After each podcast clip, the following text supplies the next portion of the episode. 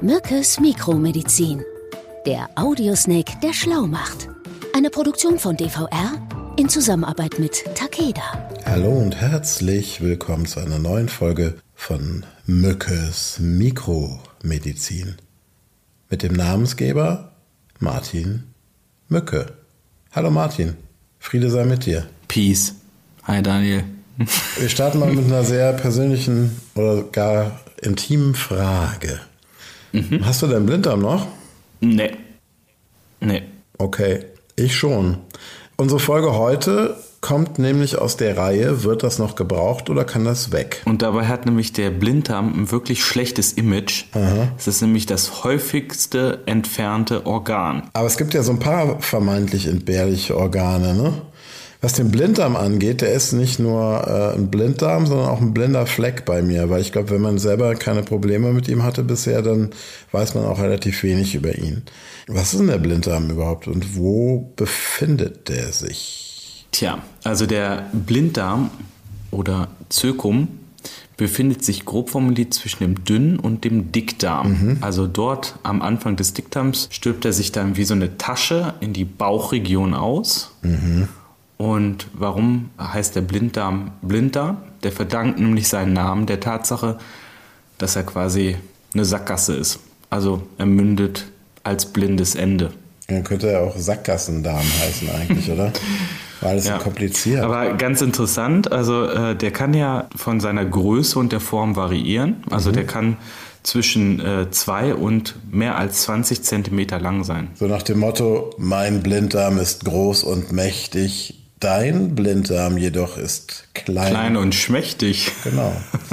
Okay, was macht denn der? Der zieht doch der Nahrung, glaube ich, also der bereits verdauten Nahrung, Wasser und Mineralstoffe, ne? Eigentlich muss man sagen, dass die Wissenschaft den genauen Zweck des sogenannten Appendix lange Zeit nicht gut verstanden hatte. Ne? Also da, da muss ich ganz kurz mal reingrätschen. Mhm.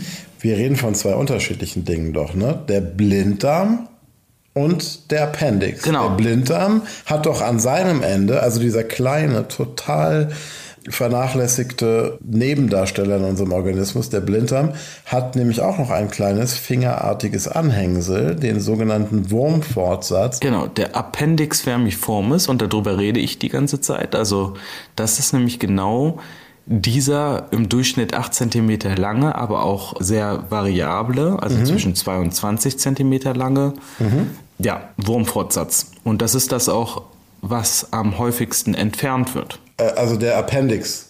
Genau. Oder das ganze Ding. Der Appendix. Okay, und der Blinddarm an sich, der bleibt. Richtig. Guck mal, das ist doch schon mal interessant. Weil es auch schon mal so eine Begrifflichkeit, die bei ganz vielen Menschen komplett falsch verstanden wird, mir einschließlich. Also, bei den meisten Menschen liegen ja der Blinddarm und sein Kumpel, der Appendix, im rechten unteren Bauchraum, ne? Sollte er, ja. Also es sei denn, man wird mit spiegelverkehrt angeordneten Organen geboren. Das gibt's ja auch. ne? Haben wir alles schon gesehen. Haben wir in einer Folge von Unglaublich krank auch schon behandelt. Genau. Der sogenannte Situs inversus, ne? Ja. Also, lange Zeit dachte man ja, dass dieser Wurmfortsatz, also dieser Appendix, keine Funktion hätte und einfach so da so rumdümpelt. Also so ein Relikt aus Sicht der Evolution einfach was Übersehenes, übrig gebliebenes, wie im Übrigen ja auch dieses, manche Menschen haben ja so einen zusätzlichen Wirbel, da wo früher praktisch der Affenschwanz, wenn man so will, dran war. Ne? Genau, und jetzt denke ich, das hast du lange nicht mehr gebracht, mhm. mal den historischen Kontext zu schließen. Ja, also ich habe mal was gehört über Da Vinci. Da Vinci, Leonardo da Vinci, also italienischer Universalgelehrter, der dachte tatsächlich, dass der Appendix für den Druckausgleich im Körper zuständig sei. Also Hashtag Pupsen. Wenn zu viele Gase im menschlichen Darm sich befinden, könnte sich dieser Fortsatz dann entsprechend aufblasen wie so ein Ballon.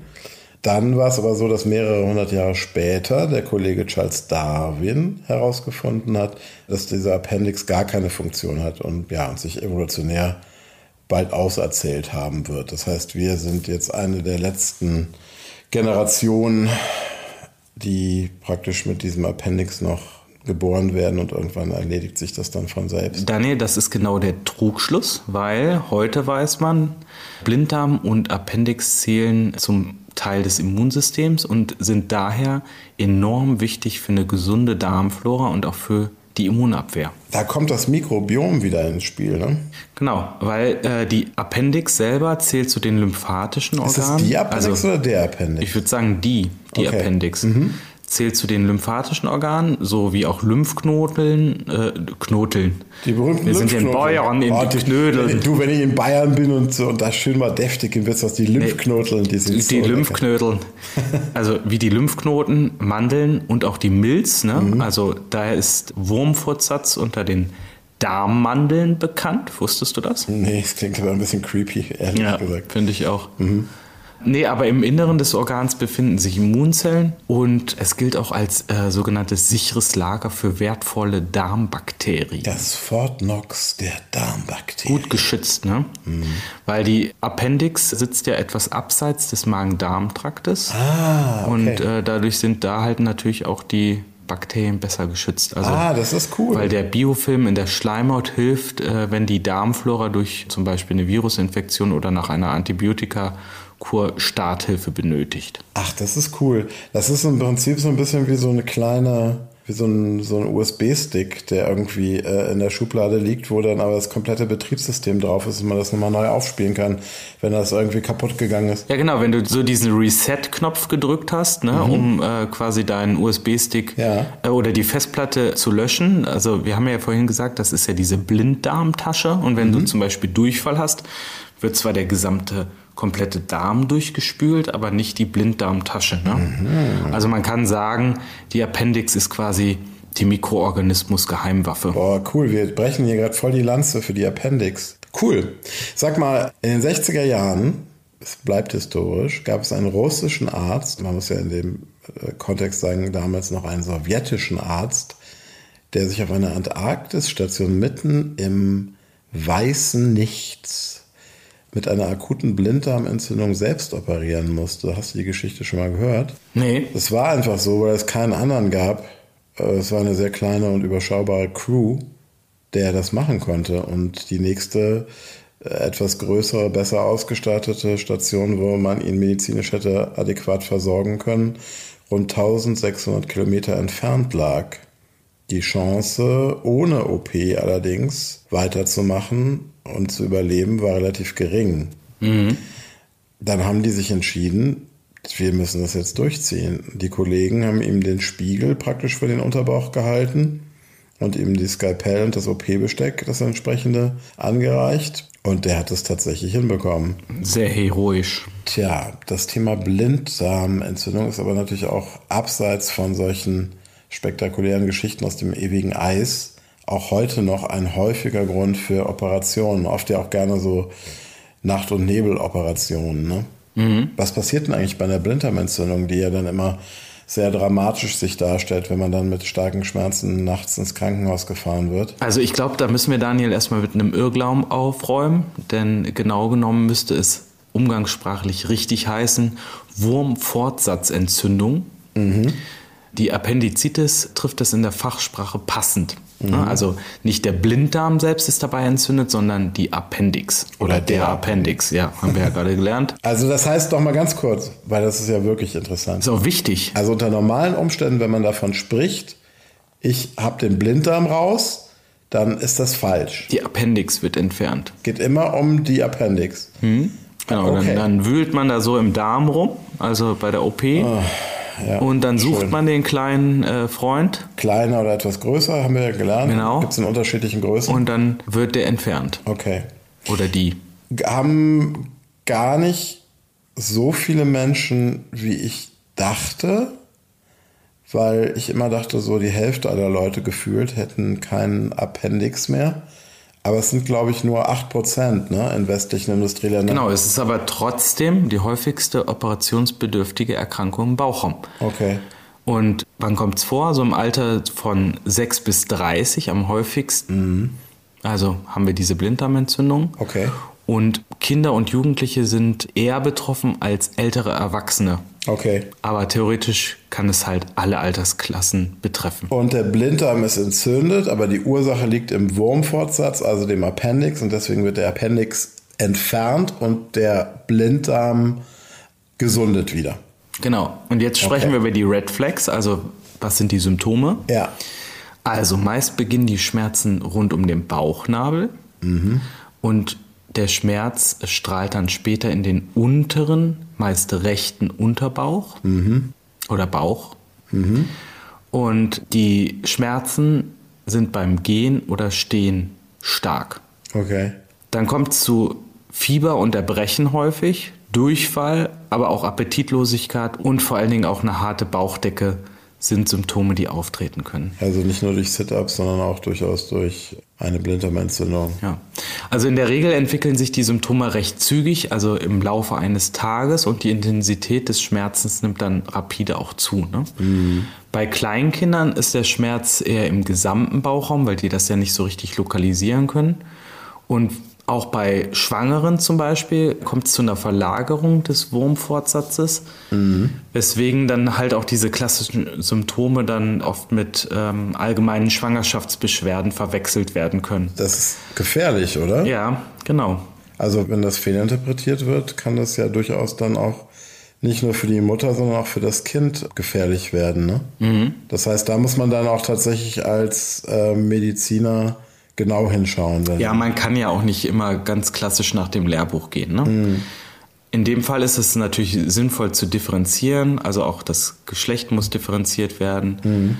Frauen haben beispielsweise ähnliche Schmerzen im unteren Bauchraum, im Fall zum Beispiel einer Eileiterentzündung, also das kann eine ähnliche Symptomatik auslösen. Ja, und Jungs haben ja zum Beispiel, ich weiß, äh, das vom Leistenbruch, ne? äh, da, da hast du ja auch im Unterbauch Schmerzen, ne? Ja, oder auch eine Hodentorsion beispielsweise. Oh, Hodentorsion, das ist jetzt nochmal auf nicht schlau, wenn sich der Hoden verdreht, ne? Genau. Aber das ist natürlich auch ein absoluter Notfall und das kann ein ähnliches Symptombild hervorrufen.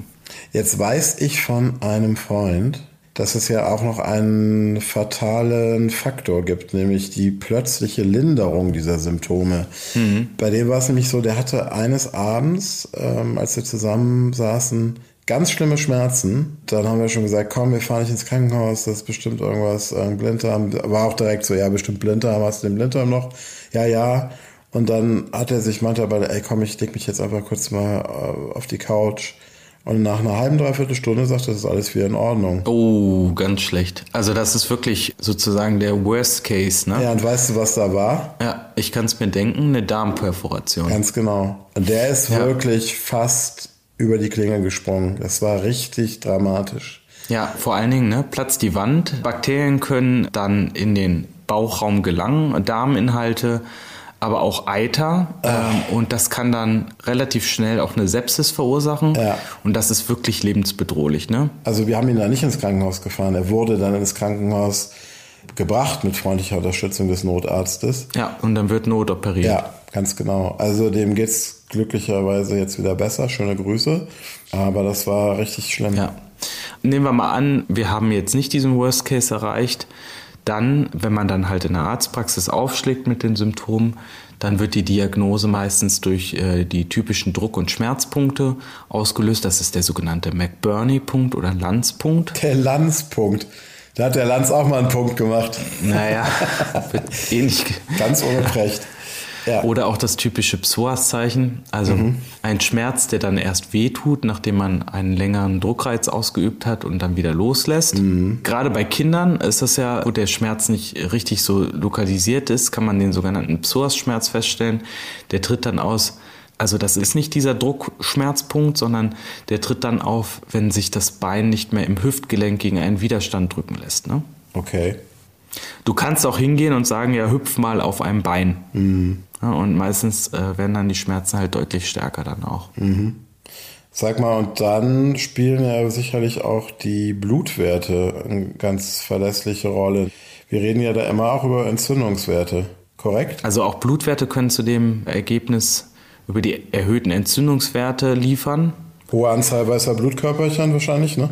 beispielsweise, ja, hohe Entzündungszeichen auch, ne? Aber auch im Ultraschall äh, sieht man den entzündeten Wurmfortsatz. Und bei Frauen wird häufig auch so eine gynäkologische Untersuchung vorgenommen und auch da stellt man das dann entsprechend fest. Warum entzündet sich dieser bescheuerte Fortsatz denn überhaupt? Weil bisher, alles, was du gesagt hast, ist ja komplett rehabilitiert und hat irgendwie seine Daseinsberechtigung heute verliehen bekommen, nochmal offiziell. Aber da macht er so einen Scheiß. Warum macht denn der sowas? Also, was passiert da? Also das ist bis heute nicht abschließend geklärt, muss man sagen. Also es kann zum Beispiel durch Abknicken oder Verstopfung, zum Beispiel durch Kotsteine, ausgelöst werden. Und damit sammelt sich dann auch Sekret und entsprechende Bakterien dann in dem Bereich, die dann die entsprechende Entzündung dann auch auslösen können. Okay, und wenn dann so eine Appendizitis, boah, ich habe es ohne Fehler ausgesprochen, ähm, diagnostiziert wurde, ne? Kann man das dann auch, ich würde jetzt vermuten, man kann das durch Antibiotika auch behandeln Ja, in manchen Fällen kann man auch mit Antibiotika behandeln. und sich den chirurgischen Eingriff dann im Idealfall auch ersparen. Wenn man die Therapie relativ schnell einleitet, dann ja. In den meisten Fällen kommt es jedoch zu einem chirurgischen Eingriff. Du hast es gerade auch schon gesagt. Der kann dann entweder minimalinvasiv, also sogenannt mit einem laparoskopischen Eingriff, also ne, mit so kleinen Löchern in der Bauchdecke Ja. behandelt werden und dann mit einer Kamera und dann wird da quasi mit einem anderen Werkzeug dann in einem kleinen Säckchen dieser Appendix eingefangen sozusagen oder aber auch als offene Operation mit einem circa 5 cm langen Einschnitt oder Schnitt ja, entfernt werden. Und wenn es aber dann halt zu dieser Perforation schon gekommen ist, muss man dazu sagen, wie das bei meinem Kumpel der Fall war, vor einigen Jahren, Jahrzehnten muss man sagen, dann muss sofort auch nochmal der gesamte Bauchraum gespült werden, um alles an infektiöser Substanz, äh, ob das Eiter Zu ist, entfernen, ja. Bakterien auszuspülen. Das geht halt nur in einer offenen Operation. Genau, das kann man halt nicht in dieser, mit dieser Schlüssellochtechnik. Das war aber ja früher auch in anderen Fällen eigentlich so die gängige Variante. Mittlerweile ist man dann, weil sich das einfach auch weiterentwickelt hat, zu dieser laparoskopischen Variante in den meisten Fällen übergegangen. Genau, aber die, ähm, also auch gerade bei Kindern, denen geht es natürlich äh, relativ schnell wieder besser nach der Operation. Und so nach zwei, drei Tagen kann dann auch wieder das Krankenhaus verlassen werden. Ne? So, jetzt haben wir so viel über die Vorteile der Appendix gesprochen. Wie sieht denn das mit den Nachteilen aus? Was sind denn die Nachteile? Ja, Also du hast ja schon gesagt, das ist praktisch unser Außenbordmotor, was das Immunsystem angeht. Ne? Es gibt Meinungen, die sagen, dass die Menschen ohne Appendix nachher eine etwas geringere Immunabwehr haben. Das ist allerdings nicht eindeutig. Es gibt aber viel spannendere wissenschaftliche Untersuchungen, zum Beispiel aus Schweden, äh, mit ca. 1,7 Millionen Gesundheitsdaten Okay. in Hinblick auf Parkinson-Forschung. Und da kam heraus, dass bei Personen, äh, denen im jungen Erwachsenenalter die Appendix nach einer Entzündung entnommen wurde, die Chancen später im Leben an Parkinson zu erkranken um 20 Prozent gesunken waren. Okay, das ist beeindruckend. Also Grund dafür scheint ein ähm, Protein zu sein, das sogenannte Alpha-Synuklein. Synuklein. Ähm, was in Nervenzellen zu finden ist und äh, verklumpt ist. Also ein Eiweiß, ne? Ja, kann das verkürzt gesagt zum Morbus Parkinson führen. Und man geht nun davon aus, dass diese Verklumpung schon Jahre vor dem Ausbruch der Krankheit im Darm beginnen, bevor sie irgendwann das Gehirn dann erreichen. ne? Okay. Und dabei war der Blinddarm wie so ein Sammelbecken für bereits verklumpte Proteine. Also das ist aber in dieser Studie, ob das jetzt so nachvollziehbar ist, muss man halt mal sehen. Ne? Okay, und ich glaube, da gibt es ja auch noch mal eine Untersuchung, die das Ganze so ein bisschen fast schon widerlegt hat, ne? Äh, Diese amerikanische Studie, ne? Ich glaube, ja, da wurden dann, ich glaube, sogar 60 Millionen Patienten ausgewertet und die haben gegenteiliges Ergebnis äh, gefunden. Also das Risiko nach einer Entnahme der Appendix sei dann dreimal so hoch, an Parkinson zu erkranken. Also wo liegt jetzt die Wahrheit? Das ist ja wieder mal Wissenschaft, ne? Pff, ich würde mal sagen, zwischen Appendix und Ja, es, Restdarm. aber es ist halt schon auch echt verwirrend, muss man sagen. Ne? Also, Du, aber zum Abschluss, nicht nur wir Menschen haben einen Appendix, viele Säugetiere, einschließlich einiger Primaten haben einen Appendix. wir sind auch Primaten. Genau.